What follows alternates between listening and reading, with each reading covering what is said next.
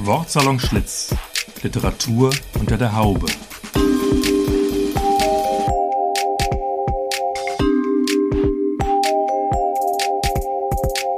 Ein Podcast über Literatur, Buch, Stadt und Szene aus dem ehemaligen Frisiersalon Schlitz in Frankfurt.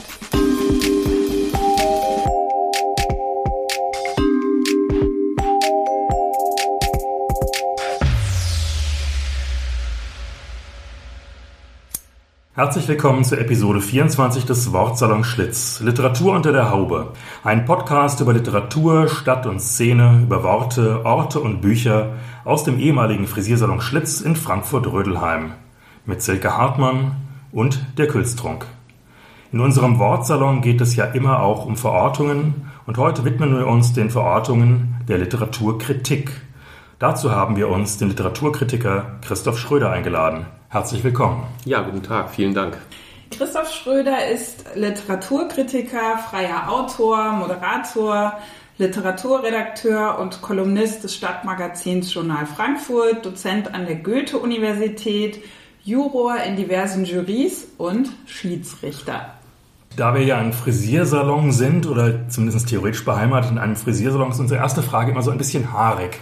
Als Literaturkritiker hast du da vielleicht schon mal den Vorwurf bekommen, dass du eine Art Haarspalter bist? Haarspalter, weiß ich nicht, also Kleingeist, kleinkariert, äh, natürlich, klar, das ist ja engstirnig, das ist das, was man immer äh, gesagt bekommt. Und natürlich auch äh, so dieser Vorwurf des Schulmeisterlichen, ähm, des Belehrenden, belehren wollenden, was ich gar nicht als meine Aufgabe sehe, aber was natürlich in dem Augenblick, in dem Menschen von dem, was ich sage, was ich schreibe, was ich glaube, sich getroffen fühlen, was ich gut verstehen kann. Also ich kann jeden verstehen, äh, der sich von Literaturkritik auch getroffen fühlt, wenn es um ihn geht und dann zurückschlägt. Äh, ich finde, das gehört dazu. Also Haarspalter vielleicht nicht, aber andere äh, Beschimpfungen oder Vorwürfe durchaus.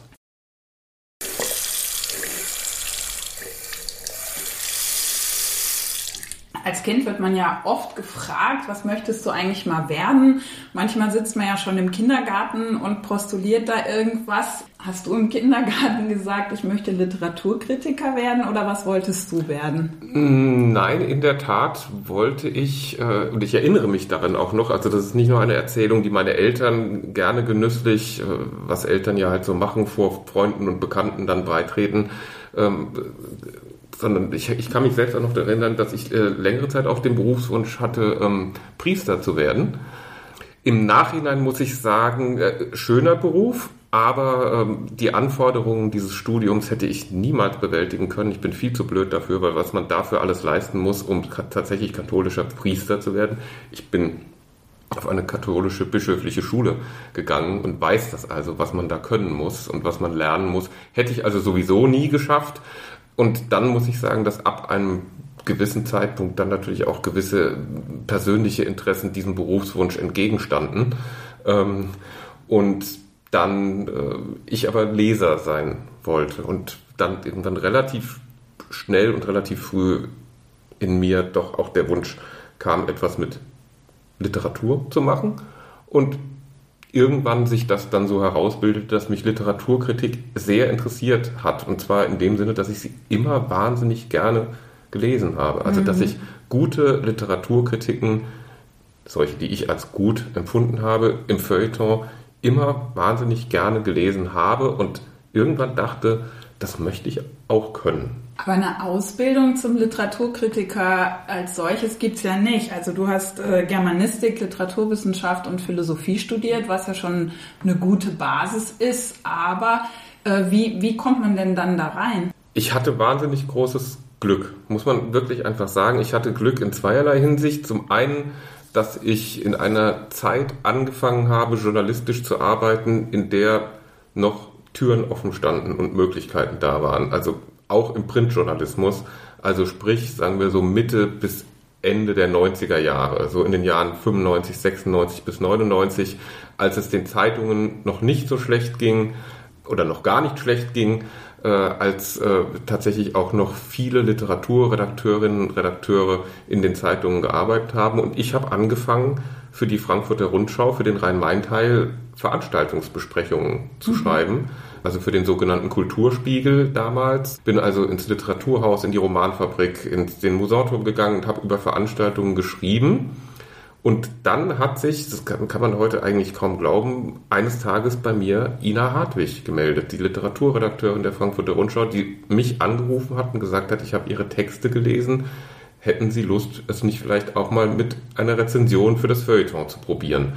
Und ich dachte, natürlich habe ich Lust und habe das versucht und hatte dann wiederum das Glück, dass ich in Ina Hartwig jemanden gefunden hatte, der tatsächlich mit mir gearbeitet hat. Also mhm. nicht einfach nur Texte redigiert und gedruckt, sondern mit mir und meinen Texten gearbeitet hat.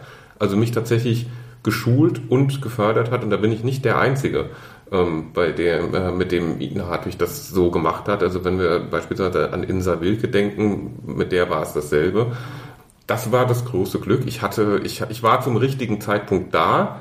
Ich hatte äh, eine Förderin und möglicherweise habe ich es vielleicht auch nicht so schlecht gemacht, aber man muss natürlich erstmal die Möglichkeit bekommen, dann auch in einer überregionalen Tageszeitung im relativ jungen Alter schreiben zu können. Und wenn man seinerzeit für die Frankfurter Rundschau geschrieben hat, hatte man die Möglichkeit auch das vorzuzeigen und bei anderen Zeitungen und Organen zu sagen, hier darf ich es bei euch auch mal probieren. Und so hat sich dieses Netzwerk ergeben, von dem ich bis heute profitiere. Bis heute profitierst, ja. ja.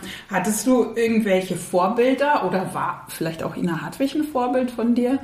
Also Ina Hartwig, das weiß sie auch, deswegen, äh, wir hatten, wir haben kürzlich tatsächlich gerade drüber gesprochen, deswegen kann ich das auch so sagen, ähm, war in intellektueller Hinsicht bestimmt ein Vorbild, weil sie eine extrem scharfe und kluge Denkerin ist in, als Literaturkritikerin nicht unbedingt, weil mir bei ihr manchmal etwas die Schärfe und äh, das Urteil gefehlt hat. Also tatsächlich ähm, äh, kommt Ina Hartwig ja aus einer Schule, ähm, wie viele Leute damals in der Frankfurter Rundschau, aus der alten Rutschki-Schule, in der es sehr viel darum ging, Dinge immer nur einzusortieren, einzuordnen, in Diskurse, in Strömungen einzuordnen und nicht zu werten. Und Harry Nutt, der damalige Feuilleton-Chef der Frankfurter Rundschau hat manchmal zu mir gesagt, Christoph, nicht immer das Schwert, manchmal auch das Florett. Hm. Aber ich hatte manchmal das Gefühl, manchmal braucht man auch in der Literaturkritik ein Schwert. Und deswegen muss ich sagen, also wenn ich, ohne dass ich das damals so empfunden habe, ich habe es ihr kürzlich mal gesagt, da hat sie sich wahnsinnig gefreut, wenn es für mich ein Vorbild in der Literaturkritik gibt, dann ist es wahrscheinlich Sigrid Löffler. Mhm. Ich stimme nicht mit allen literarischen Vorlieben von Frau Löffler überein. Also diese, ähm, sagen wir mal, blinde Handgeverehrung, die sehr viele österreichische Kritikerinnen und Kritiker haben und sie auch, äh, ist mir extrem suspekt, aber auch ich habe meine blinden Flecken. Aber von der Art und Weise an Texte ranzugehen, von der Schärfe des Urteils und manchmal auch von der Entschiedenheit, Dinge klar zu benennen, finde ich, war und ist Sigrid Löffler schon ganz großer.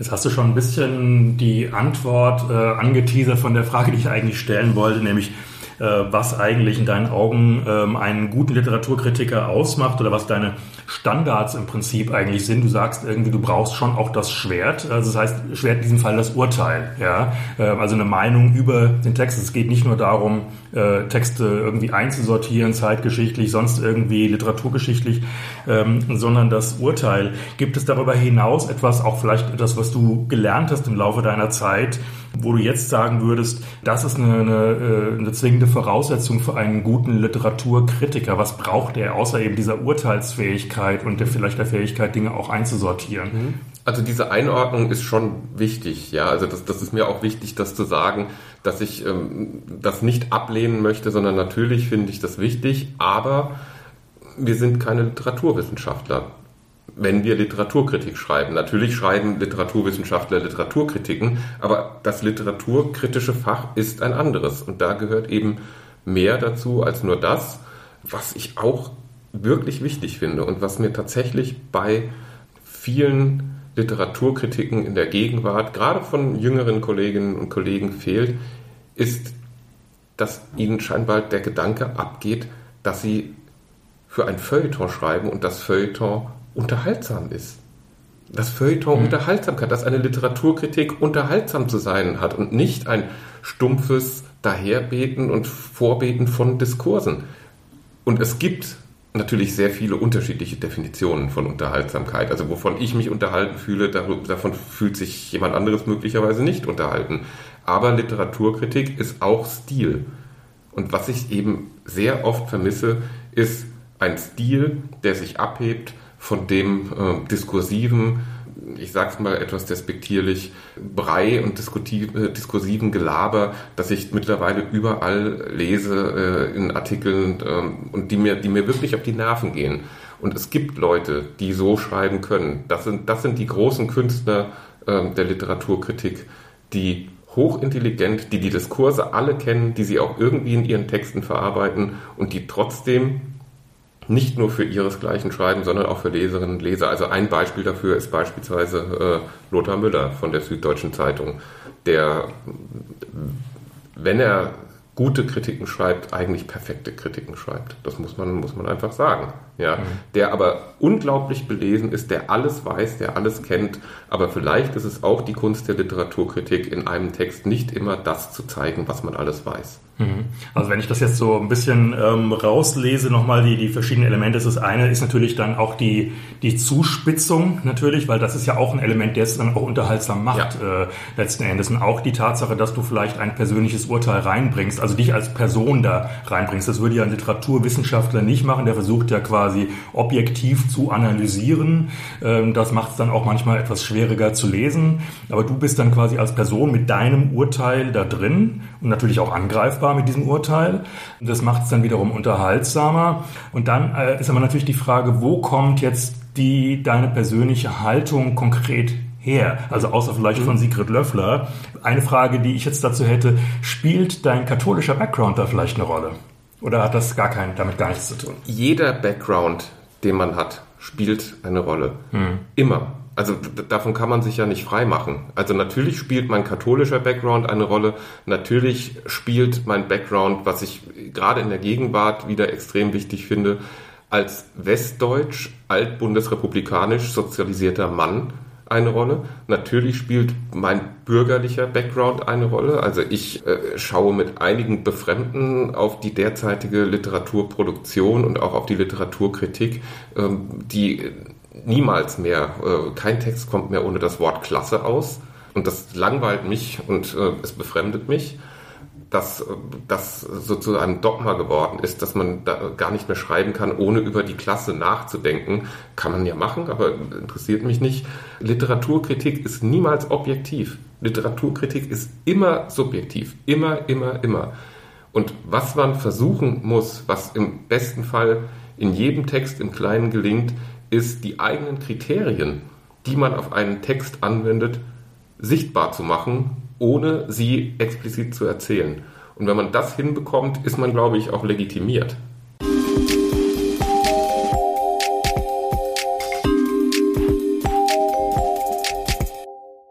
Brauchst du, äh, um deine Kritik zu schreiben, dann eine gewisse Distanz zum Buch und zum Autor oder umgekehrt gefragt, wie viel Nähe oder Emphase ist erlaubt? Also sagen wir mal so, wenn mir ein Buch persönlich sehr nahe geht, wenn es mich trifft aus irgendeinem, ähm, aus irgendeinem Grund, dann mache ich das kenntlich. Mhm. Ja, ich finde, das muss man auch, also dann mache ich das auch dadurch kenntlich. Äh, ich finde es schwierig, nach wie vor in Literaturkritiken ich zu sagen. Ich finde, es, es ist ein Zeichen von fehlender Eleganz oder ein Zeichen von Egozentrik.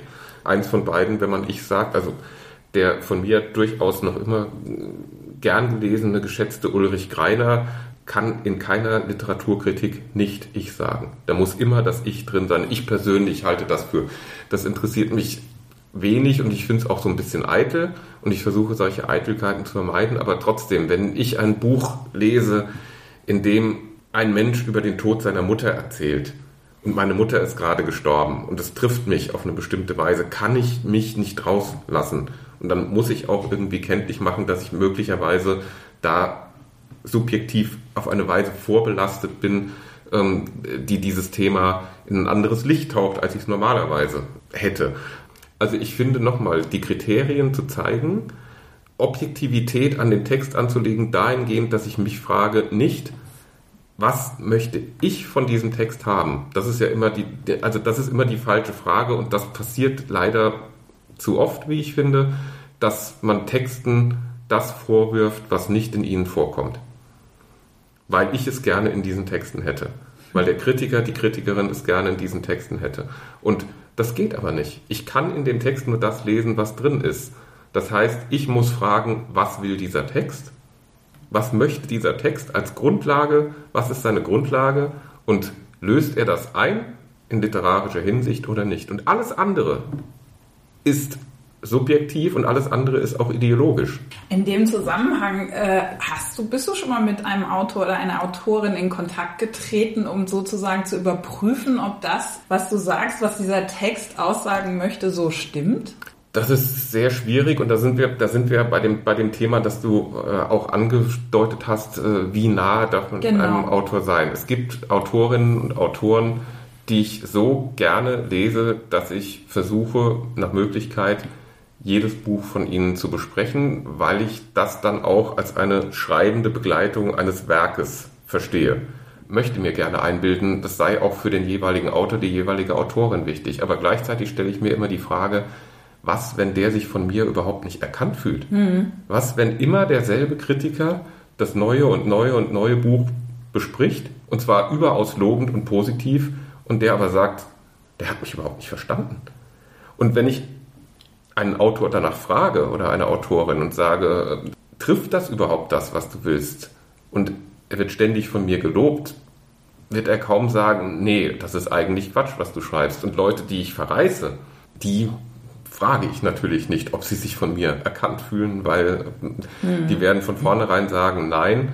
Wobei ich auch wirklich sagen muss, wenn ich einmal schlecht geschrieben habe über ein Buch, werde ich eigentlich davon absehen, das kommende Buch oder auch eins danach nochmal zu besprechen, weil ich finde, ähm, Autorinnen und Autoren sollten sich auch nicht von einem Kritiker verfolgt fühlen. Hm. Also in dem Augenblick, in dem ich einmal äh, sage, dass dieses Buch ist schlecht, das ist missraten, das ist misslungen, dann das beim nächsten Buch wiederzumachen, könnte sehr schnell der Eindruck entstehen, da hat man sich einen vorgenommen, den man fertig machen will. Und auch das ist nicht meine Aufgabe und nie mein Ziel gewesen. Ich bespreche niemals ein Buch und bemühe mich niemals um die Rezension eines Buches, weil ich schlecht darüber schreiben möchte. Wenn ich eine negative Kritik schreibe, dann immer aus Enttäuschung und nicht aus Bösartigkeit, aus Vorsatz oder aus Wut. Aber das heißt, du hast schon bestimmte Autoren und Autorinnen, die man auch vielleicht als deine Lieblingsautoren, Autorinnen beschreiben könnte und äh,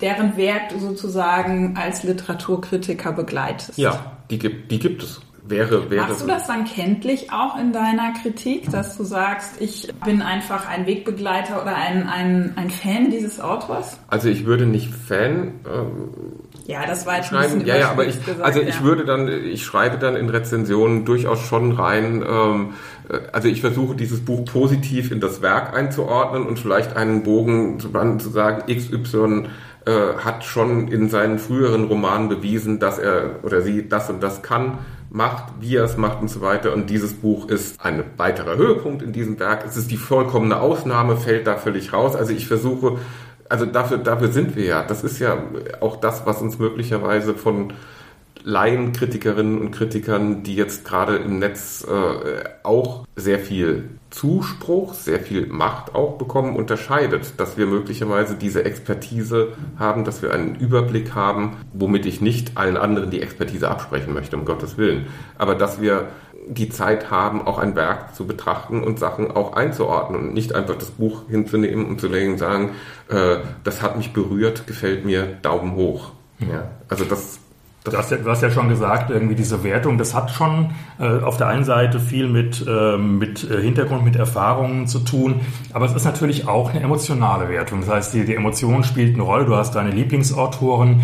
Ähm, gibt es auch ähm, Bücher oder Autoren, wo du, äh, die du, ich sag mal jetzt den, den starken Begriff, die du richtig gehen hast, also wo du sagst, oh, das will ich nicht besprechen oder das muss ich zerreißen oder das ähm, gibt es sowas, was so wirklich starke Gefühle in dir auslöst, so eine Art von von, von Literatur? Ja. Ja. ja, also das, das gibt es ähm, und äh, das bespreche ich aber nicht. Da kann ja nichts Gutes bei rauskommen. Also, also wenn ich es vorher schon weiß, dann würdest du auch sagen, ja, das mache ich gar nein, nicht. Also nein, nein, also das, das, das ist das, was ich, was ich meine. Ich würde mir niemals eine Autorin oder einen Autor vornehmen. Ja, also äh, wenn ich weiß, eine bestimmte Form von Schreiben ist mir persönlich, und ich rede nur rein ästhetisch, so zuwider, widerspricht allen meinen ähm, Erwartungen, all, all, all dem, was ich von Literatur gerne hätte, ähm, was mich an Literatur interessiert und was ich ästhetisch interessant und auch plausibel finde,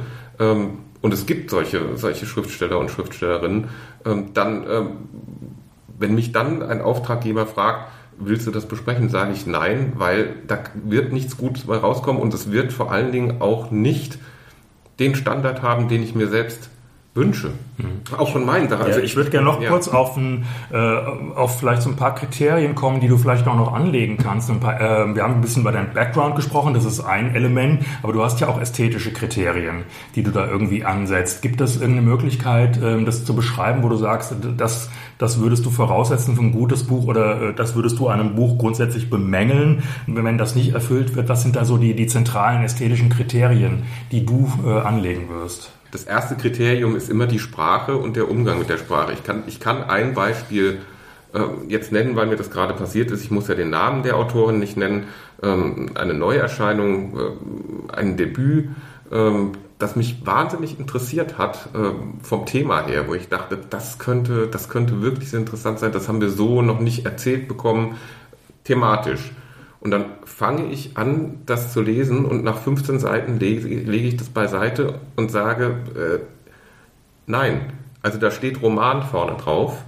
Ähm, es, ist Auto, es, ist, es ist eindeutig eine autobiografische Geschichte, also die Geschichte der Mutter der Autorin. Ähm, aber es ist so wahnsinnig hölzern, holprig und schlecht geschrieben, wie man sie noch nicht mal eigentlich in einem Sachbuch durchgehen lassen würde, diese Sprache. Mit Floskeln, äh, mit, äh, mit ungelenken Redewendungen. Und dann sage ich, dann brauche ich dieses Buch als Roman nicht zu lesen, weil wenn da so gar keine sprachliche Formung ist, sondern wenn da jemand einfach etwas runter erzählt, dann, dann, dann muss man das nicht lesen, dann brauche ich das nicht als Roman zu lesen. Ich weiß, dass wir da gerade an einem Paradigmenwechsel äh, stehen, möglicherweise, dass also das etwas in den Hintergrund tritt und dass Bücher derzeit sehr starke Konjunktur haben und auch sehr viel Aufmerksam bekommen, äh, sehr viel Aufmerksamkeit bekommen, die sprachlich keine Maßstäbe setzen, sondern wo es darum geht, dass dieses Thema endlich mal erzählt werden muss, aber dann muss ich halt nach den Sachen gucken, bei denen das nicht so ist. Und da sind wir dann bei Geschmacksfragen zum einen, wir sind aber auch klar bei ästhetischen Fragen, nämlich bei der Frage, was ist gerade relevant? Welche Form von Literatur ist gerade relevant? Und zurzeit wird eine Form von Literatur als relevant angesehen. Nicht ausschließlich, aber sehr breit, wenn man sich beispielsweise sowas anschaut wie die Shortlist des Deutschen Buchpreises. Und das wird ja auch dann von Kolleginnen so gesagt. Wir brauchen die Geschichten von unten, wir brauchen die kleinen Geschichten. Ähm, dann ist das so. Aber es gibt auch genug andere Bücher und die versuche ich dann zu lesen. Und wo würdest du dich da sozusagen verorten? Was würdest du sagen, welche Literatur liegt dir besonders am Herzen? Mich interessiert Literatur sehr, der es gelingt, eine Verbindung zu schaffen zwischen Mentalität und Geografie und Landschaft. Also dieser, dieser Dreiklang, ähm, ob das jetzt Heimat oder Anti-Heimat oder sowas ist, aber ich, ich finde es immer sehr, sehr wichtig, wenn Menschen in ihrem Umfeld gezeigt werden, und wie sie in, in, in ihrem Umfeld leben. Das ist jetzt natürlich sehr, sehr abstrakt, aber man. Das klingt nach Verortung nee, quasi. Wir, ja, ja, aber wir können, ja, wir können ja auch mal einen Namen nennen, ja. oder? Wir haben ja Kritiker genannt. Du hast neulich äh, im Hessischen Literaturforum mit Reinhard Kaiser-Mühlecker auf dem Podium gesessen, der ja eine sehr starke geografische Verortung in seinem Das wäre das Paradebeispiel. Das ist das Paradebeispiel. Das, ist das, Paradebeispiel. das hätte ich jetzt auch gesagt. Ne? Der Landwirt ja. ist, alle seine Romane auch ansiedelt in seinem ja, in seinem Wirkungsfeld und in seinem geografischen Radius. Ja, und der an einem großen Roman schreibt, ähm, der äh, an einem einzigen großen Roman in ganz vielen Büchern schreibt, die dann zusammengenommen möglicherweise so etwas wie eine literarische Topografie hm. auch bilden könnten. Also solche Projekte faszinieren mich. Das heißt aber nicht, dass ich mich darauf ausschließlich konzentriere. Mir fällt gerade ein anderes Beispiel ein, weil ich das Buch so schön fand und auch die Autorin mehrfach moderieren durfte.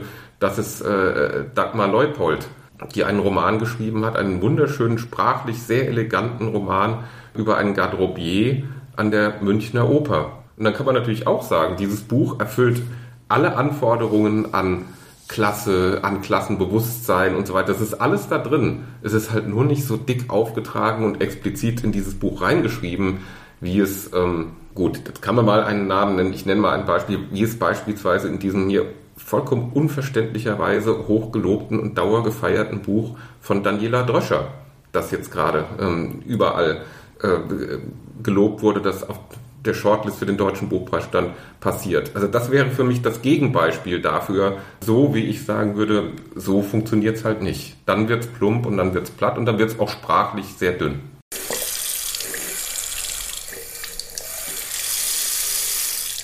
Was mich aber noch interessieren würde, ist, kannst du Bücher eigentlich noch so ganz unbefangen und nur zum Spaß lesen, ohne im Kopf eine Kritik zu schreiben? Geht das noch? Dafür habe ich gar keine Zeit. Dafür hast du gar keine also Zeit. Also du hast auch nicht irgendwie so Guilty Pleasures, wo du sagst, das mache ich jetzt einfach mal nur, ja, nur zum Spaß oder nur zu meiner persönlichen Erbauung. Bei Serien und Filmen bestimmt, bei Büchern nicht, weil wenn ich lese derzeit, äh, toi toi toi, ich habe eine relativ stabile, vernünftige, gute Auftragslage, ähm, dann lese ich tatsächlich, um sie auch zu besprechen. Das heißt, da bist du ausgelastet irgendwie. Ich bin, ich ja. bin ausgelastet. Also mhm. das wenn das dann deckungsgleich wäre, wäre es ja schön zu sagen, äh, die Bücher, die ich lesen möchte, bespreche ich auch und umgekehrt. Nee, ne? das also ist das tatsächlich ist, nicht so. Ja, das, also, okay. also ich, ich hätte gerne mal ähm, Zeit. Jeder hat ja Lücken. Ich habe ich hab große, ich habe große Leselücken, wie jeder. Ähm, äh, ich hätte gerne mal Zeit, meine, meine, meine Lücken zu füllen. Also beispielsweise äh, im Bereich der französischen Klassiker bin ich, bin ich ziemlich blank. Also das letzte Buch, das ich tatsächlich wieder gelesen habe nach der Schulzeit in dem Studium, weil ich einfach Lust darauf hatte in einem Urlaub, war der Zauberberg. Und das ist auch schon ein paar Jahre her. Äh, und es war eine so wahnwitzige Freude. Und äh, ich erlebe das manchmal äh, bei äh, Kolleginnen und Kollegen, die sagen, da habe ich das und das gelesen und dann ist mir, dann ist mir wieder aufgefallen, was ich eigentlich täglich mhm. für einen Quatsch lesen muss. Was ich jetzt so ein bisschen raushöre, du liest hauptsächlich Romane, oder? Oder ja. Prosa. Also Lyrik spielt jetzt bei dir und deiner Kritik auch keine Rolle jetzt in dem Sinne. Ich lese tatsächlich gerne Lyrik. Ich mag Lyrik auch. Gottfried Benn ist beispielsweise einer der für mich wichtigsten Autoren meiner Leserbiografie. Nur fühle ich mich nicht kompetent genug, muss ich sagen. Also ich habe Furcht, Ehrfurcht.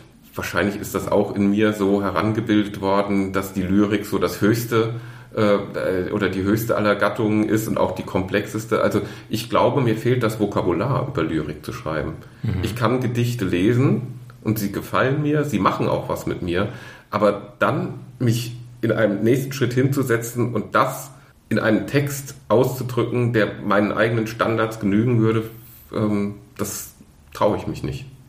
Das ist interessant, dass du das sagst, weil ich kann mich natürlich auch erinnern, auch so in der Schulzeit ist natürlich genau das einem auch vermittelt worden, dass, dass die Lyrik so was ganz Hohes da oben irgendwie ist, das ja. Genialisch und so weiter. Ja. Und das äh, erzeugt natürlich auch eine Distanz, äh, das, ist, das ist klar, das äh, erlebe ich auch ähm, ganz oft.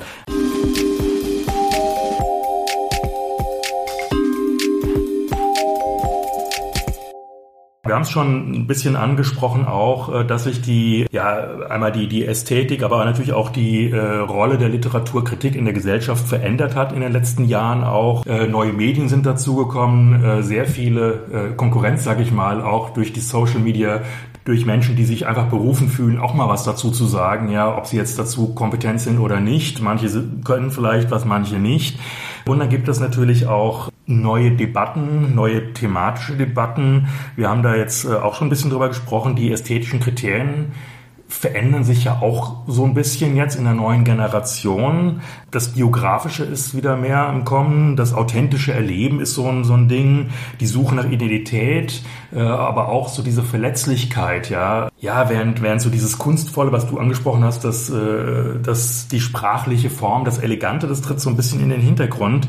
Wie, wie gehst du als Kritiker mit dieser ästhetischen, kulturellen Veränderung um? Gehst du da auch ein Stück weit mit oder sagst du einfach, äh, ich bleibe jetzt bei meiner ästhetischen Verortung, die ich gelernt habe. Also zum einen muss ich mitgehen, zum anderen ist es ja nicht so, dass ich all diese Interessenlagen und auch all diese Anliegen und Bedürfnisse, die in solchen Themen, in solchen Büchern formuliert werden. Das ist ja nicht so, dass das zum Spaß kommt und aus dem Nichts kommt, sondern dahinter steckt ja auch tatsächlich äh, eine gesellschaftliche Relevanz und eine gesellschaftliche Brisanz, die auch absolut ernst genommen. Ich kann ja nicht einfach mich auf den Hochsitz des Ästheten setzen und sagen, was die da machen, das interessiert mich nicht. Aber ich möchte trotzdem auf Kriterien beharren. Ich, ich kann das an einem Beispiel äh, kurz illustrieren in einer äh, Jury-Sitzung. Ähm, keine Namen, kein gar nichts, sondern wir redeten über einen Roman.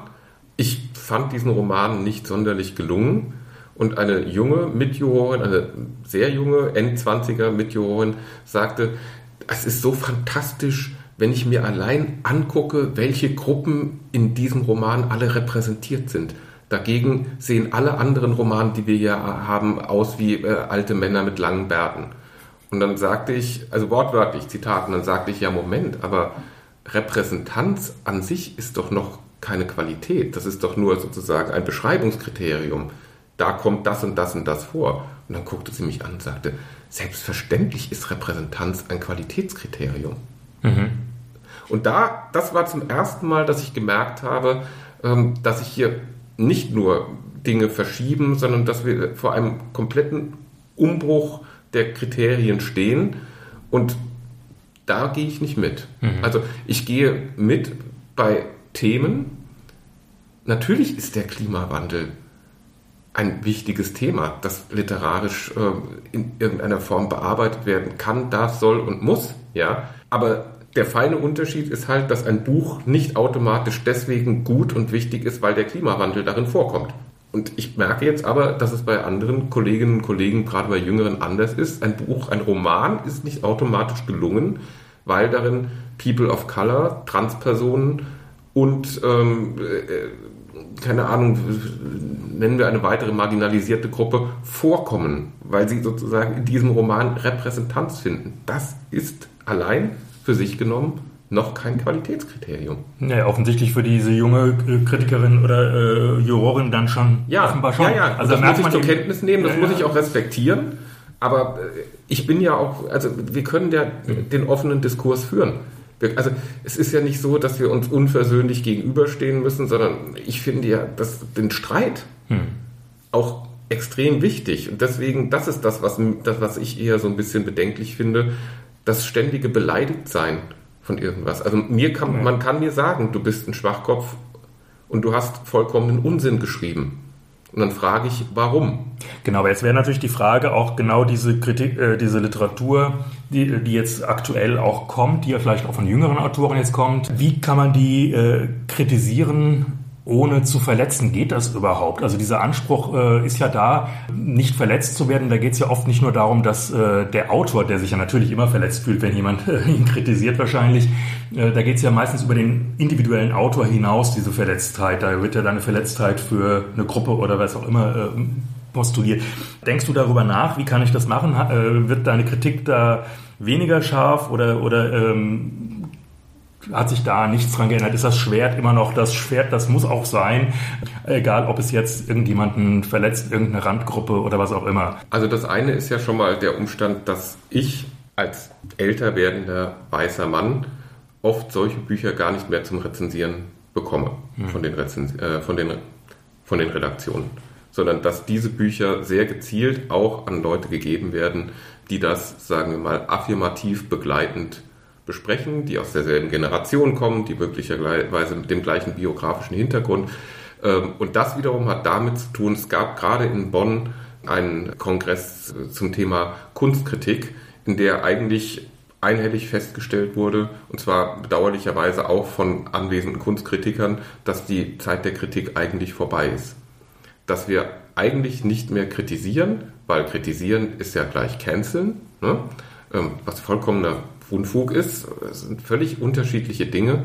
Was Kritik ist, ich habe es versucht darzustellen, vielleicht äh, habe ich es hab irgendwie geschafft. Ähm, kritisieren ist nicht canceln, aber das wiederum hat zwei äh, Stränge. Zum einen Redaktionen, die sagen, warum sollen wir unseren wertvollen Platz, da reden wir vom Print, noch mit Verrissen füllen, anstatt mit Empfehlungen. Und zum anderen aber auch diese, sagen wir mal, sehr sensible, weil sehr persönlich und sehr verletzlich agierende ähm, jüngere Generation, die Empowerment möchte und nicht Kritik, die also die Werke beschrieben, eingeordnet, gelobt, gewürdigt haben möchte, aber nicht mehr kritisiert.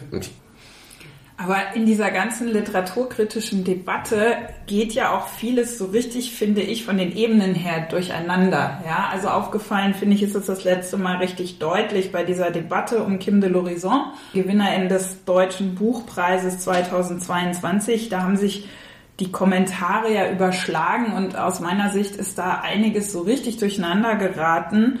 Und aus deiner Sicht ja offenkundig auch. Du hast äh, in Zeit Online dann einen Artikel geschrieben äh, darüber, dass und vor allem, wie man das jetzt alles nochmal sortieren und auseinander dividieren muss. Ist so eine Debatte symptomatisch für die aktuellen Diskurse in der Literaturkritik?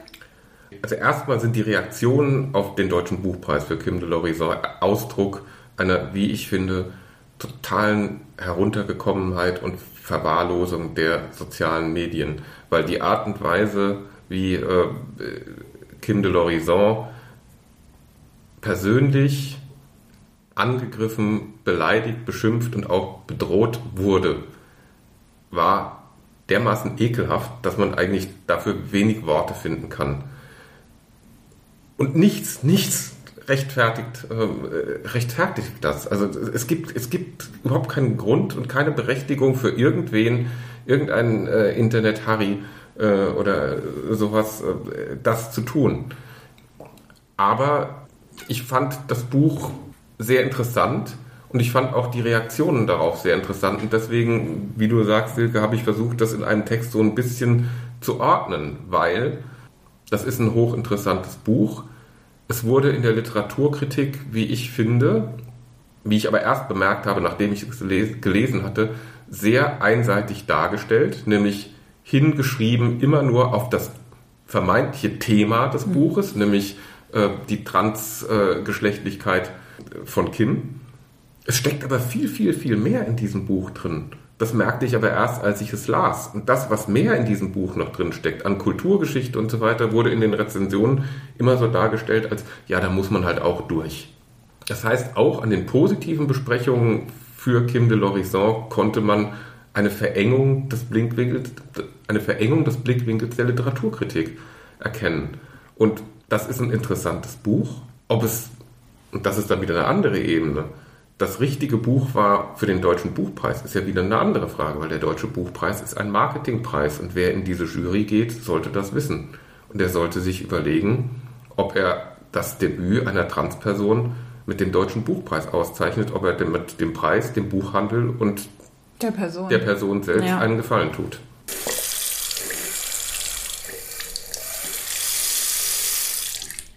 Jetzt gibt es ja so eine besondere neue Form der Literaturkritik oder überhaupt der Kritik, die von Menschen ausgeübt wird, die eigentlich keine Kritik äh, gut finden. Das ist nämlich der Shitstorm. Das ist ja auch eine Form von Kritik letzten Endes. Ähm, hast du das selbst auch schon mal erlebt anhand von der Kritik, die du selbst geschrieben hast? Bist du schon mal in so einen Shitstorm geraten? Ich muss ehrlich gestehen, ich glaube nein. Das zeigt natürlich nur, wie unwichtig ich eigentlich bin als Kritiker und wie unwichtig Literaturkritiker ähm, überhaupt sind, weil ich glaube, ähm, dass bestimmte Gruppen, die sowas wie Shitstorms inszenieren, die Literaturkritik gar nicht mehr für bedeutsam genug halten, um sich darüber aufzuregen. Um es mal, um's mal ganz deutlich zu sagen. Ja. Gibt es denn irgendjemand, der dich kritisiert, sozusagen, who watches the Watchman? Das machen Freunde, das machen Redakteure, das machen Kolleginnen und Kollegen. Ähm, das machen auch Autorinnen und Autoren. Das geht natürlich nicht immer objektiv in, in die eine oder die andere Richtung. Also ich, es gibt äh, eine Schriftstellerin, deren Namen ich jetzt äh, nicht nenne, die aber ganz augenscheinlich vollkommen wahnsinnig ist, die ich in meinem ganzen Leben noch nie persönlich kennengelernt habe. Die, ich kenne die nicht. Ich habe auch noch nie etwas über sie geschrieben, aber sie verfolgt mich im Internet mit einer Bösartigkeit und einer Wut, ähm, die, äh, also die, die, die ihresgleichen sucht. Und äh, ich verstehe das nicht, aber ich reagiere auch gar nicht darauf. Ich ignoriere das einfach weg. Also egal, was ich schreibe, ähm, wenn sie das irgendwie mitbekommt, ähm, bläst sie das auf und, ähm, und, und, und, und äh, echauffiert sich darüber, hat auch gar keine Ahnung, wer ich bin. Also völlig falsche Fakten.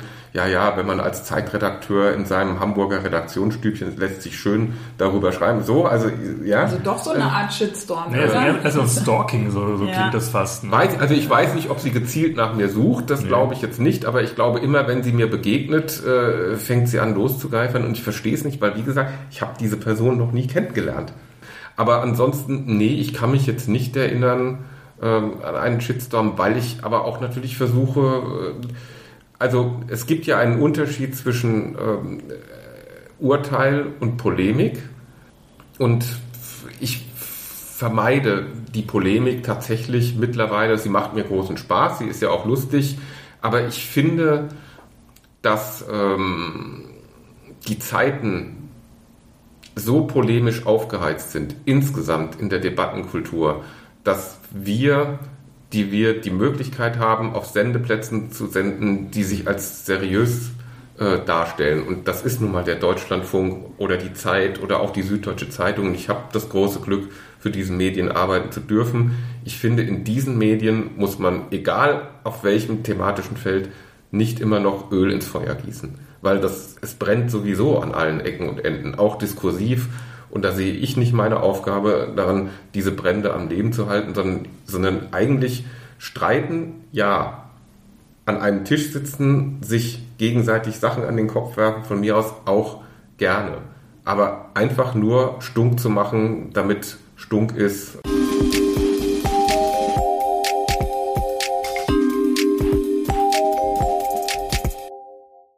Wir mal zu einem anderen Betätigungsfeld deiner doch ganz breit gefächerten Agenda.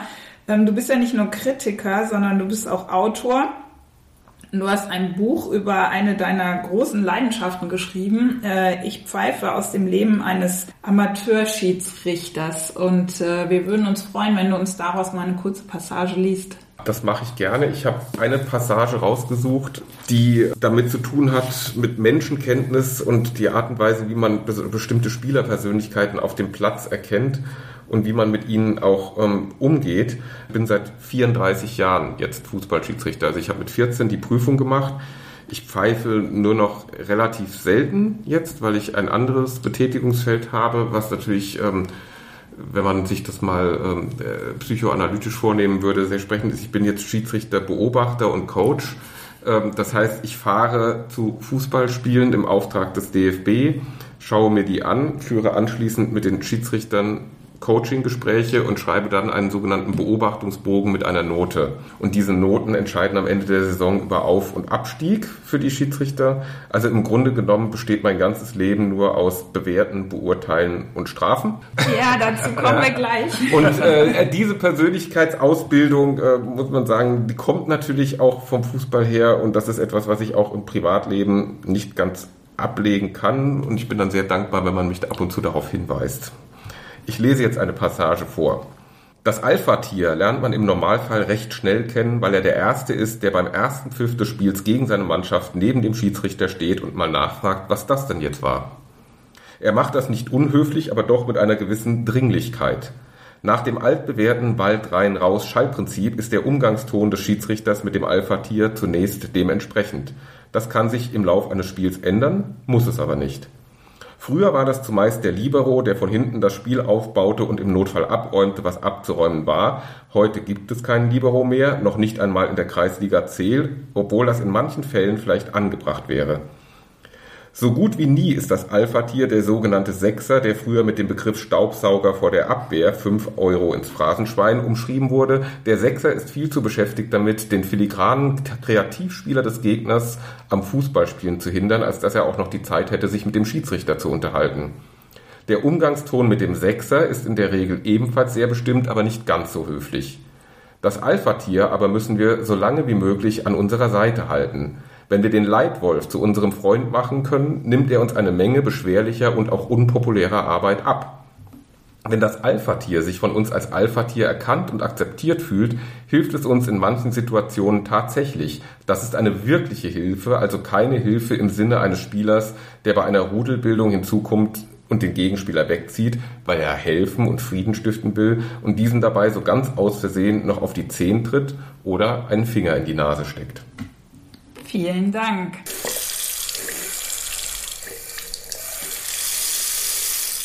Ja, du hast das ja eben schon im Grunde alles zusammengefasst, dass es da durchaus einen roten Faden äh, in deinem ganzen Leben gibt. Kritiker, Juror, Schiedsrichter, jetzt sogar äh, Schiedsrichter-Coach äh, und Schiedsrichter-Beobachter, also bewerten und einordnen. ich bin übrigens auch der Chef der hessischen Schiedsrichterbeobachter. Ja, also das, äh, der, der rote Faden in all deinem Wirken wird sehr, sehr deutlich. Wie ist das denn als Dozent? Du bist ja auch äh, Dozent an der Uni und da ähm, musst du ja diese vielleicht den Kritiker und den Schiedsrichter ein bisschen zurücknehmen, mhm. musst äh, sozusagen vermittelnd äh, tätig werden. Was bringst du deinen Studierenden bei? Oder was denkst du, was wichtig ist, was die können sollten? Ich versuche ihnen beizubringen, zunächst einmal das, worüber wir gesprochen haben, dass wir in einem literarischen Feld stehen, das sich sehr rasant verändert und dass man den Beruf des Literaturkritikers oder der Kritikerin nicht einfach so ausüben kann, ohne nach rechts und links zu schauen, weil sonst könnte davon niemand leben. Ja, also man kann nicht mehr Literaturkritiker sein, ohne auch Moderator zu sein. Das wiederum hat Konsequenzen auf die eigene Objektivität. Wenn ich zweimal mit einem Autor beim Abendessen gesessen habe und der Verlag hat das Abendessen bezahlt oder der Veranstalter, ähm, muss man sich natürlich überlegen, ähm, ob man, wenn das nächste Buch möglicherweise missraten sein sollte, äh, ob man das so aufschreibt. Das muss man klar sagen. Also da sind plötzlich ganz andere Interessen da. Das ist das eine zu sagen, Literaturkritik ist nicht mehr nur Texte lesen und darüber schreiben, sondern ein sehr breites Feld, ein diskursives Feld,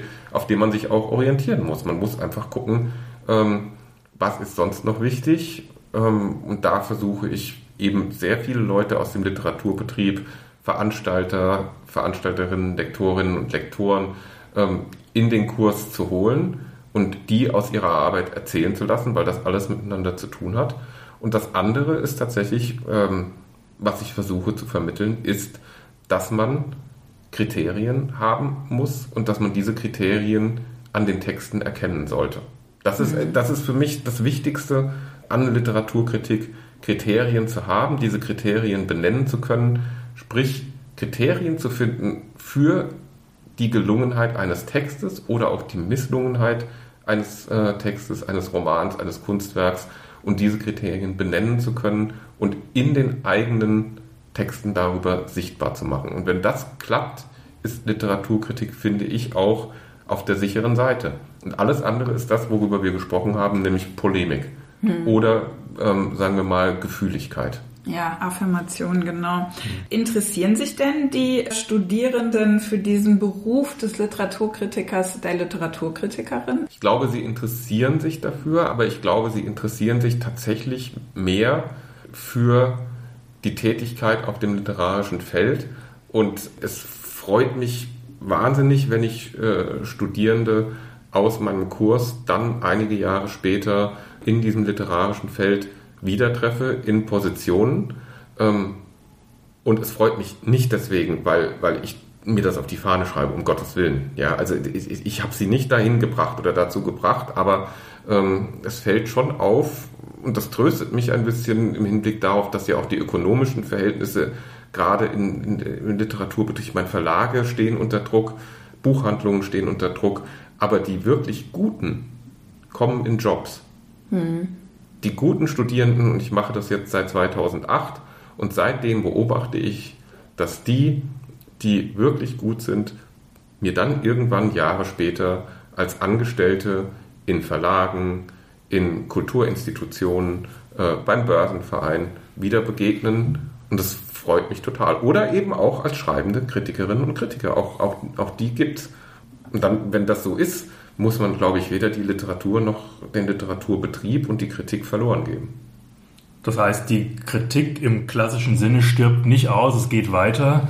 Nicht nur jetzt irgendwie äh, Empowerment-Kritik, sondern es gibt auch weiter noch, äh, auch bei den Jüngeren, noch Interesse an der richtigen äh, substanziellen Kritik. Ich glaube, das wahrnehmen zu dürfen. Also natürlich die, die, die, äh, ja, ich hoffe das. Ähm, ich glaube das auch. Ich glaube, die Anfechtungen an die Literaturkritik werden größer, eben aus dem Grund, dass man sagt, äh, wer bist du, also die Kritik steht sozusagen unter Legitimationszwang, wer bist du, dass du über mich urteilen darfst, mhm. ja, weil Don't Judge ist ja die, die neue Regel äh, der woken Gegenwart, ja, immer sozusagen niemanden verletzen durch ein Urteil, aber nochmal, wenn ein Urteil ästhetisch begründet, argumentativ untermauert und sprachlich gut formuliert ist, dann hat es auch immer seine Berechtigung. Mhm.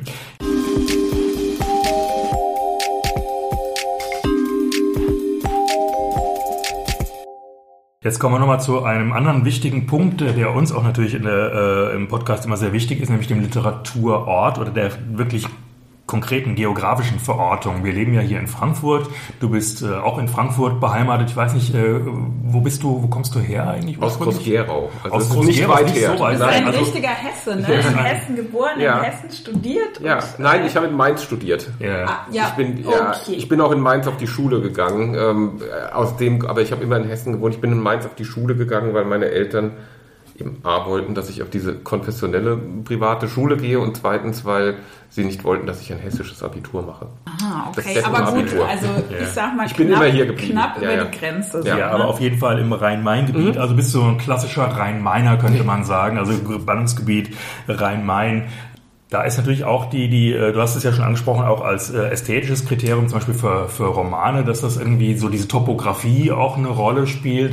Äh, was für eine Rolle spielt das Rhein-Main-Gebiet oder eben auch Frankfurt für dich als, ähm, als Kritiker? Du könntest ja auch sagen, warum lebe ich nicht in Berlin oder in Leipzig oder Zunächst einmal lebe ich dort nicht, weil ähm, ich mir, weil ich tatsächlich auch selbst mit Frankfurt auch, aber auch mit dem Umland oder beziehungsweise also mit äh, Landschaften wie dem Odenwald ähm, und wo ich gerne bin, äh, wo ich als seit meiner Kindheit immer war, wo ich auch heute noch oft bin, wahnsinnig verbunden bin, mir nicht vorstellen kann, hier wegzugehen. Das ist das Erste. Also ich könnte mir schon vorstellen, hier wegzugehen, aber dann nur irgendwo hin, wo es sehr ländlich ist. Zweitens hat es damit zu tun, ähm, dass ich eine Frau habe, die hier ähm, Gott sei Dank äh, eine Festanstellung hat, die hier gar nicht weg könnte.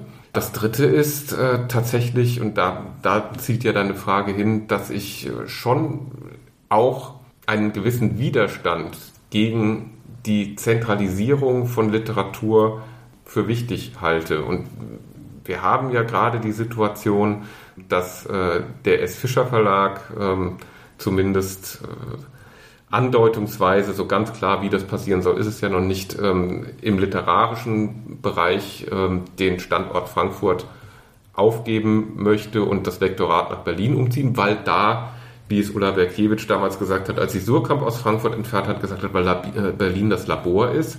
Und da bin ich dann schon sehr, sehr, sehr empfindlich und skeptisch, und zwar nicht aus Lokalpatriotismus, sondern ähm, weil ich das auch wiederum absolut, für einen absoluten ästhetischen Fehlschluss halte. Weil die Literatur, die ebenso interessant ist, kommt aus Frankfurt oder aus Österreich oder Marcel Bayer, der äh, sitzt in Köln und in Dresden, äh, Ernst Wilhelm Händler sitzt in München, ähm, Martin Mosebach in Frankfurt, das ist jetzt, sind jetzt nicht meine, das ist jetzt nicht mein Lieblingsautor, aber ästhetische, es gibt Hamburg und zu sagen, in Berlin sind sie alle man sieht ja, was dabei rauskommt, ja, ähm, wenn, wenn sie alle in Berlin äh, sind und äh, dann werden plötzlich äh, durch den Diskurs und durch die Selbstfeier und durch die sich immer wieder Selbstbestätigung, wie wichtig das doch alles ist, äh, passieren dann ganz schreckliche Dinge. Ähm, Was denn für schreckliche Dinge? Naja, plötzlich sind dann so Leute wie Anke Stelling größere, große Autorinnen, ja. Also, äh, weil man so im eigenen Saft kocht und die eigene Bedeutsamkeit so hochspielt und sagt, Berlin, das ist es ja. Also, was interessieren mich die Wohnungsprobleme in Berlin, die jetzt viele Autorinnen und Autoren zum, äh, äh zum ähm, staatlichen Interessensgebiet äh, deklarieren und halt woanders hinziehen. Also ja, also so meine ich nur, wenn man, wenn man nur so eng fokussiert ist ähm, auf bestimmte Dinge, dann, ähm, dann verliert man den Blick für die Weite. Mhm. Ja, und also wie gesagt, ich finde, wir sind literarisch und literarästhetisch mit dieser Zentralisierung, mit dieser Fixierung auf Berlin ähm, wirklich auf einem, auf einem gefährlichen Weg. Und allein deshalb äh, finde ich es gut, in Frankfurt zu sein. Und klar, irgendwann wird es vielleicht auch einsam. Also ich glaube schon, dass die Literaturstadt Frankfurt ähm, gefährdet ist. Das glaube ich schon. In ihrer Bedeutung, wie sie aber auch mal war. Aber das ist sie schon seit Surkamp weggegangen ist.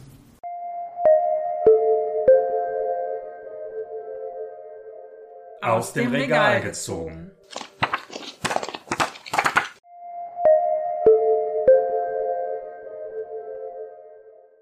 Am Ende unseres Gesprächs steht ja immer unsere Rubrik aus dem Regal gezogen. Das heißt, wir bringen Bücher mit, die zum Thema passen. Und heute war die Aufgabe, ein Buch, was ich schon immer gerne einmal rezensiert hätte. Im Vorgespräch haben Dirk und ich uns überlegt, dass das ja alles sein kann. Ein Buch, was ich immer schon mal gern verrissen hätte oder auch ein Buch, was mir sehr am Herzen liegt. Ich glaube, wir haben uns für die Variante, was mir sehr am Herzen liegt, erstmal entschieden, auch als Auftrag an dich. Christoph, was hast du uns denn mitgebracht? Ich habe einen frühen Roman mitgebracht, einer meiner drei, würde ich sagen, Lieblingsautorinnen und Autoren, nämlich äh, Cormac McCarthy, der gerade eben im Alter von 89 Jahren, nach 16 oder 17 Jahren, äh, gleich zwei neue, unglaublich komplizierte und schwierige und düstere Romane herausgebracht hat. Sein letzter Roman davor war äh, Die Straße, der ist sehr bekannt geworden. Ich habe ein Buch aus dem Jahr 1968 mitgebracht, sein, sein zweiter oder dritter Roman, der heißt Draußen im Dunkel. Und ich weiß noch, wie ich damals, als dieses Buch erschienen ist, äh, in deutscher Übersetzung, der Rowold Verlag hat die relativ spät äh, übersetzt, das erschien 1994, wie ich dieses Buch gelesen habe und ähm, mir so wahnsinnig viel dazu eingefallen ist und ich bis heute dachte, äh, ich hätte dazu gerne eine Rezension geschrieben, aber ich wäre wahrscheinlich von der Überfülle von Gedanken ähm, so überfordert gewesen, dass ich wahrscheinlich, das passiert äh, recht häufig, gar nicht zufrieden gewesen wäre damit, was ich geschrieben hätte, weil da nicht alles drin gestanden hätte. Aber ich ähm, empfehle Cormac McCarthy immer, so der größte unbekannte Star der amerikanischen Literatur, der den Nobelpreis nicht bekommen hat und den wahrscheinlich auch nicht bekommen wird, jetzt nicht mehr bekommen wird. Aber es ist ein, einer der größten lebenden Autoren der Welt. Danke. Dirk, was, äh, was ist dein Buch? Was hättest du immer gern mal verrissen oder was möchtest du empfehlen? Ja, genau, wir hatten das ja überlegt, dass wir sogar eigentlich doppeln, dass wir nochmal kurz erwähnen, was wir eigentlich gerne verrissen hätten. Deswegen würde ich äh, nochmal kurz den Ball zurückspielen an, an Christoph. Gibt es ein Buch, das du gerne mal so richtig heftig verrissen hättest, aber nicht konntest oder durftest oder so? Gibt es das auch? Es gibt tatsächlich Bücher, von denen ich dann immer wieder fassungslos bin, wenn sie so einhellig gelobt werden und nur ich lobe sie nicht. Ähm, also mir fällt ein Buch ein, bei dem das so war, aber das habe ich damals auch äh, verrissen und ähm, äh, sehr negativ besprochen. Es hat leider trotzdem den deutschen Buchpreis bekommen und das ist das Buch von Ursula Krechel, Landgericht, bei dem ich immer noch fassungslos bin darüber, dass sehr geschätzte, sehr honorige äh, Kolleginnen und Kollegen dieses Buch damals für ein großes Buch gehalten haben und es noch immer tun. Ja gut, also dann äh, oute ich mich jetzt auch mal. Genau das, was du sagst, alle loben es und ich habe das Gefühl, ich bin der Einzige, der es irgendwie schrecklich findet, äh, ist zum Beispiel äh, Hölderlins Hyperion. Ähm, es gibt ja eine große Leidenschaft von vielen Intellektuellen, auch gerade linken Intellektuellen, für äh, Hölderlin generell. Manche sagen dann, es ist immer die späte Poesie, ähm, aber oft äh, geht es auch um dieses Hyperion. Ich habe es nie verstanden. Also für mich ist es ein unsäglich äh, schwülstiges, nationalpatriotisches, verkitschtes Geschwurbel. Also ich, ich verstehe es nicht, ich kann es nicht lesen, obwohl ich vieles, was aus der gleichen Zeit kommt, durchaus verstehe und lesen kann. Deswegen würde ich was anderes empfehlen. Und zwar Olaf Feltes große Poesie der Bocksprünge ist ganz so neu erschienen, dass es noch nicht mal in meinem Regal stand bisher. Deswegen habe ich es gar nicht rausgezogen, sondern direkt quasi vom Verleger hier an den Tisch mitbekommen. Äh, ich finde, Olaf Felte ist äh, wirklich ein sehr, sehr unterschätzter Dichter, Lyriker äh, und Schafzüchter. Und Den wir auch schon im Podcast hatten. Richtig, wir haben einen Podcast dazu gemacht, unbedingt empfehlenswert, weil wir ihn im Schafstall aufgenommen haben. Das war also einer unserer ungewöhnlichsten Podcasts, würde ich mal sagen. Er ist auch jemand, der, wie, wie du sagst, Christoph, auch sehr viel mit der Topografie natürlich zu tun hat, mit der Landschaft, in der er lebt. Das ist in diesem Fall der Taunus oder der Hintertaunus äh, sehr stark. Und was mich an diesem Buch so äh, fasziniert, er erzählt hier die Geschichte der Merino-Schafe und wie sie aus Spanien im Prinzip äh, nach Hessen migriert sind oder migriert wurden, äh, zwangsmigriert wurden, muss man sagen, äh, im 19. Jahrhundert. Äh, also anfangs war das wohl sehr, sehr eingeschränkt möglich, die auszuführen. Das war unter Strafe verboten und äh, irgendwann war das dann möglich und dann wurden sofort Menschen äh, geschickt, die nach Hessen zu holen. Ähm, und er erzählt ähm, nicht nur die Geschichte der Merino-Schafe in Hessen, sondern ich finde, er erzählt eine Geschichte, die unglaublich vielschichtig ist, eine Geschichte, die eben von, äh, von globalen Märkten handelt, äh, schon im 18., 19. Jahrhundert, die von vielen verschiedenen Landschaften handelt, von, von dickschädeligen Bauern, die keine Neuerungen haben wollen, aber auch von der Wollindustrie, die natürlich im 19. Jahrhundert ganz viel äh, ausgemacht hat, ja auch an der Industrialisierung einen sehr großen Anteil hatte. Er springt durch Jahrhunderte und äh, teilweise auch natürlich durch Länder und Kontinente von Spanien nach Frankreich, landet sogar zwischenzeitlich im Wilden Westen bei Wyatt Earp und äh, die berühmte Schießerei am OK Corral interpretiert er als eine äh, Schießerei um Schafe. Äh, und es sind tatsächlich, äh, man kann, wie der Titel auch sagt, es sind Bocksprünge, die er hier macht, in einer sehr ungewöhnlichen, sehr poetisch verdichteten Sprache, die teilweise ein bisschen altertümlich wirkt, so Kanzleisprache, aber dann auch wieder ganz modern. Und, äh, ja, große Empfehlung ist erschienen, erschienen gerade im Axel Diemann Verlag, also ganz, ganz frisch. Olaf Feltes Große Poesie der Bocksprünge heißt das Buch. Du möchtest noch was sagen? Ja, ich wollte nur kurz sagen, äh, von wegen Autoren, die ich schon immer gerne verrissen hatte. Ich führe tatsächlich ähm, ähm, seit vielen Jahren ähm, eine Liste äh, intern für mich im Kopf, eine Rangliste der größten literarischen Blender. Ähm, Die interessieren uns äh, jetzt wirklich. Ja, also ich kann sagen, dass diese Liste über mehr als ein Jahrzehnt angeführt wurde äh, von einem Autor namens Feridun Saimoglu, der jetzt aber abgelöst wurde vor einigen Jahren von einem österreichischen Schriftsteller, der kürzlich den Büchnerpreis bekommen hat. Ähm, wenn ich das jetzt wieder sage, äh, heißt es wieder, ich würde Büchnerpreisträger schmähen. Jeder kann sich denken, wer das ist. Aber das ist meine derzeitige aktuelle Nummer eins. Ich würde darüber nicht schreiben, weil ich diesen Autor schlicht und einfach nicht verstehe. Jetzt ist es so, wenn man ein Literaturkritiker ein Werk nicht versteht, heißt es nicht automatisch, dass das gegen das Werk spricht. Ich versuche da auch schon sehr differenzi zu differenzieren. Ich verstehe viele Bücher nicht. Aber bei diesem Autor würde ich sagen, dass ich ihn nicht verstehe, liegt nicht an mir, sondern an ihm und ich würde das durchaus gegen ihn wenden wollen. Tja, vielleicht veröffentlichst du mal einen Artikel oder diese Liste irgendwann am Ende, am Ende deiner Berufstätigkeit, so als Abschieds, äh, als letzte Worte eines Ja, wenn ich weiß, wann ich abtrete, kann ich das machen. Ja. Ich finde es übrigens ein interessantes äh, Kriterium, auch weil du hast gesagt, Liste der Blender. Ja. Das heißt, äh, das ist ja, finde ich, auch ein wichtiges äh, Kriterium, dass quasi etwas vorgespiegelt wird, was eigentlich gar nicht dahinter steckt. Ja. Das ist für mich so die Definition von Verblendung oder etwas vorspiegeln, was es nicht wirklich ist. Oder? Ja, oder von den anderen so wahrgenommen werden, ne? so, als ja. Werk ja. Äh, oder als Text. Ja, also bei, bei, bei Sai Moklo muss ich einfach sagen, den habe ich wirklich gefressen, weil ich diese äh, klassenkämpferische Rauheit und dieses Underdog-Gehabe, dass er äh, immer äh, dieses äh, äh, linke Muskelpackertum, das er immer an den Tag legt, äh, gleichzeitig äh, verbunden damit, dass er erst selbst Stipendiat in der Villa Massimo war und dann in der Jury saß für die Villa Massimo. Also das ist für mich Blendertum und das ist für mhm. mich auch Pharisäertum. Jetzt aber, äh, Silke, was hast du uns mitgebracht?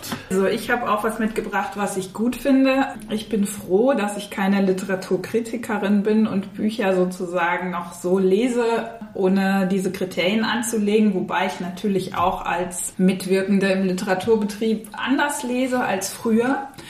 Und deswegen bin ich in meinen Geschichten so ein bisschen zurückgegangen in meine Schulzeit äh, und auch äh, zur Agenda, was damals so auf dem Lehrplan im Deutschunterricht stand. Das hat sich ja auch total verändert. Aber als Negativbeispiel, ich weiß, wir mussten im Deutschunterricht, das ist jetzt auch äh, ein großes Outing hier in Frankfurt, wir mussten die Wahlverwandtschaften von Goethe lesen. Für mich war das ein Buch, was ich vollkommen überschätzt fand in dem, wie es mir sozusagen erklärt und, und äh, eingeordnet wurde. Äh, das lasse ich jetzt einfach mal offen hier stehen. Da könnten wir sicher auch, ich weiß schon, du schüttelst schon den Kopf, Christoph. Ich wusste, dass du Das darüber. ist, das, ist, das ist eines der schönsten Bücher, das je geschrieben wurde. Ich wusste das, deswegen habe ich es ein bisschen ehrlich gesagt, um noch ein bisschen Würze hier reinzubringen, habe ich es nochmal mitgebracht. Was ich zum Beispiel auch früher in, in der Schule, ähm, was mir aufgefallen ist, als äh, wir gelehrt wurden über den Existenzialismus, äh, wurde uns immer Albert Camus und Jean-Paul Sartre quasi auf den Tisch gelegt und ich habe für mich später dann Simone de Beauvoir entdeckt und für mich war sie diejenige, die den Existenzialismus wirklich am besten in, in ihren literarischen Werken und in ihren Büchern erklärt hat. Und äh, ich bin großer Fan. Das Buch, was ich mitgebracht habe, ist Die Mandarins von Paris, erschienen im Original 1954 in Paris, mit dem Prix Goncourt ausgezeichnet. Meine Auflage oder Ausgabe ist jetzt von 1990 aus dem Rowold Verlag. Die Mandarins von Paris ist ein Schlüsselroman des Existenzialismus. Simone de Beauvoir beleuchtet hier das Leben und, und Wirken französischer Linksintellektueller während des Zweiten Weltkriegs und in der Zeit nach 1945. Sie beschreibt, verklausuliert und, und mit Pseudonymen versehen, so die Machtkämpfe zwischen Sartre auf der einen und Camus und Köstler auf der anderen Seite. Es geht hier so um den grundsätzlichen Konflikt zwischen Denken und Handeln und um die Problematik politischen Engagements von Schriftstellern schlechthin. Wie reflektieren Sie das gemeinsame Erlebnis der Resistancezeit und später aber auch die Tötung äh, von Kollaborateuren?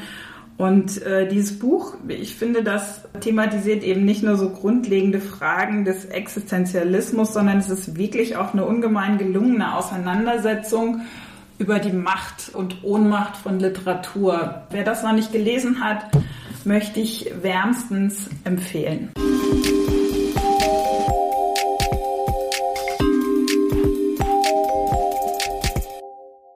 Diese Episode von Wortsalon Schlitz wurde euch präsentiert von Dirk Hülstrunk und Silke Hartmann. Wir bedanken uns beim Kulturamt Frankfurt für die freundliche Unterstützung.